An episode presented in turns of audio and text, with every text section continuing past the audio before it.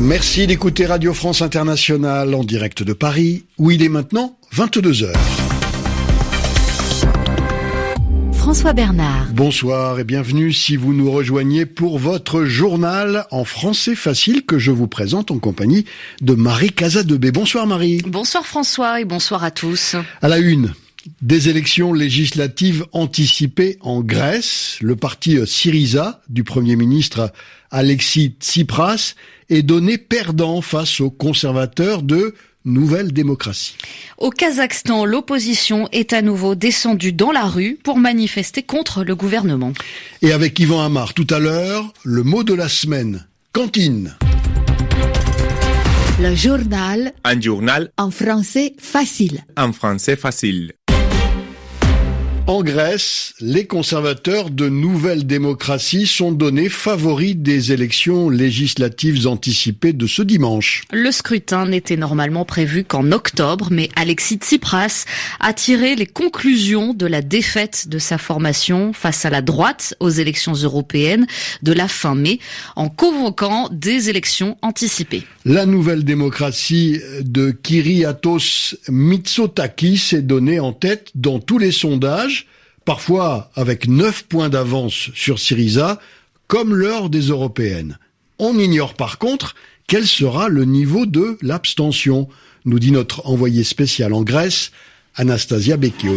Dans les ruelles qui mènent à l'acropole, les touristes sont nombreux. C'est la haute saison à Athènes et dans les îles grecques. Et cela risque d'avoir des conséquences sur le scrutin législatif. Les observateurs redoutent un fort taux d'abstention, comme l'explique Maria Caracliomi, analyste politique pour l'Institut RAS.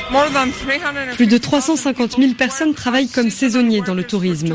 Ces personnes, jeunes souvent, ne pourront pas revenir à Athènes voter parce qu'elles sont parties à Mykonos ou Santorin pour la saison.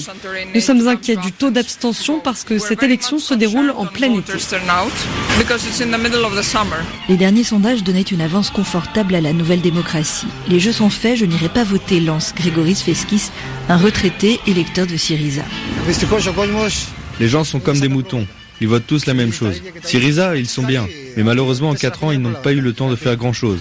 Parce que PASOK et la nouvelle démocratie ont tout détruit. Un faible taux de participation jouera en faveur de la nouvelle démocratie, pronostique Maria Caraclioni. En général, en Grèce, quand les électeurs s'abstiennent, c'est plutôt bon pour le parti qui arrive en tête. Pour ce qui est du deuxième parti, ces électeurs se disent on va perdre de toute façon, donc ça ne fait rien si je ne vais pas voter.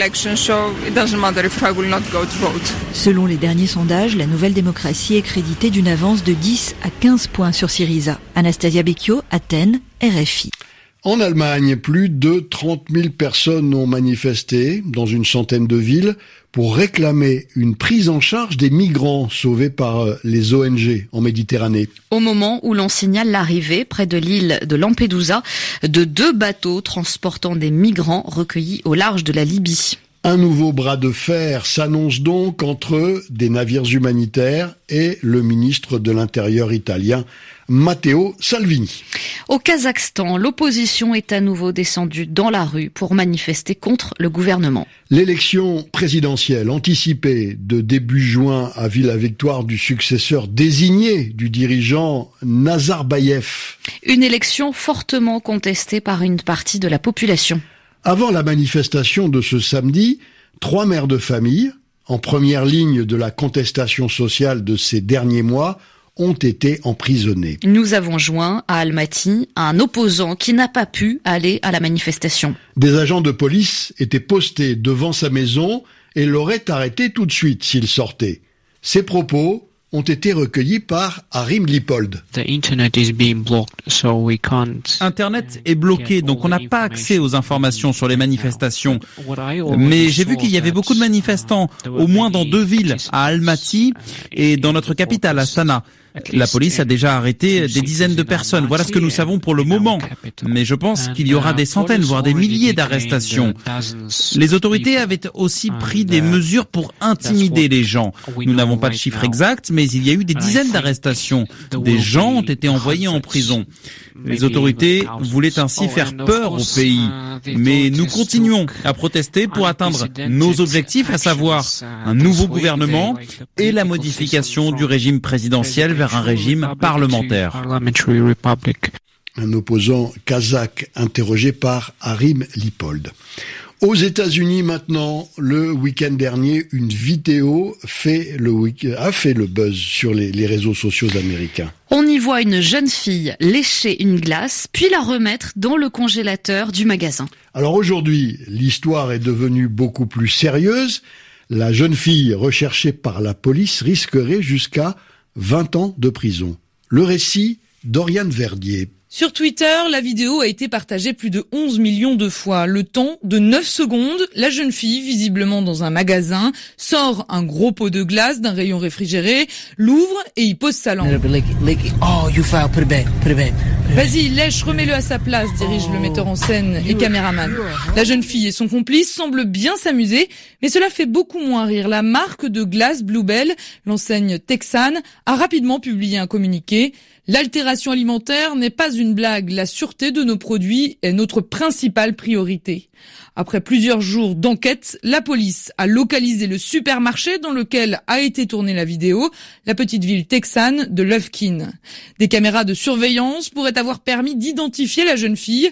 Celle que l'on appelle maintenant la lécheuse de Lufkin encourrait une peine de 2 à 20 ans de prison pour avoir altéré un produit de consommation. Oriane Verdier. Les journaux en français facile. Avant de parler sport, nous retrouvons Yvan Amar pour le mot de la semaine. Et ce mot, c'est cantine. Une cantine chic qui ouvre à Abidjan, c'est ainsi qu'on appelle le restaurant Migration sur RFI, un restaurant qui fait partie de l'ensemble PANAF et qui accueille le public, mais en même temps qu'on présente comme un lieu de formation et même d'exposition. Alors, pourquoi cantine chic? Pour montrer que ce n'est pas juste un restaurant comme les autres en fait. Hein. On en parle, son ouverture est un peu un geste politique, mais pourquoi cantine? Parce que le mot cantine évoque d'abord un lieu plutôt populaire, et en particulier un lieu pas cher, où on peut manger pour pas très cher. Et c'est dans les collectivités qu'on trouve des cantines, c'est-à-dire des endroits où il y a beaucoup de gens qui travaillent. Et d'abord, bien sûr, on pense aux cantines d'école. Dans l'argot scolaire d'ailleurs, euh, très souvent, on parle de la cantoche. Oh, pas uniquement à l'école. Hein. Allez, on va à la cantoche. Et des cantines, on en a bien sûr aussi dans les entreprises. Mais depuis quelques années, souvent, on trouve que ça fait justement un peu trop populaire. On se méfie du mot cantine. On préfère parler de restaurant d'entreprise. Bon, c'est c'est l'expression officielle. Hein. Euh, entre nous, on dit quand même, allez, on va à la cantine. Et de façon un peu snob, à propos d'un restaurant où on a ses habitudes, on peut très bien dire Oh, j'y vais très souvent, c'est ma cantine. Hein. Alors, pourquoi cantine? Le mot vient d'un langage militaire. D'abord, une cantine, c'est un grand coffre où on peut entasser de quoi nourrir et désaltérer les soldats qui sont en campagne. C'est pourquoi on parlait de la cantinière, la femme qui suivait l'armée et qui s'occupait de faire manger les troupes.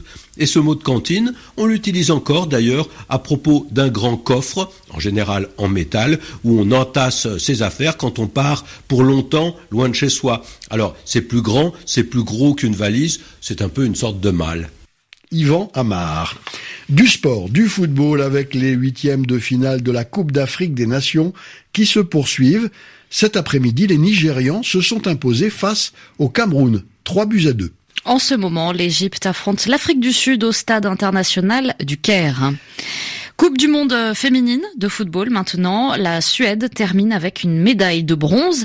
Les Scandinaves ont battu l'Angleterre deux buts à 1. Alors demain à 17h, ce sera la grande finale de ce mondial. États-Unis, Pays-Bas.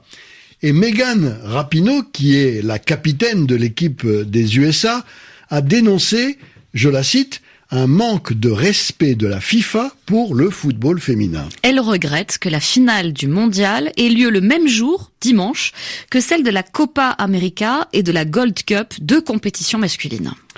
Les basketteuses françaises se sont qualifiées pour la finale de l'Euro euh, pour la quatrième fois d'affilée en éliminant la Grande-Bretagne 63 à 56 à Belgrade. Le 106e Tour de France a démarré aujourd'hui et le premier maillot jaune de cette édition 2019 est néerlandais.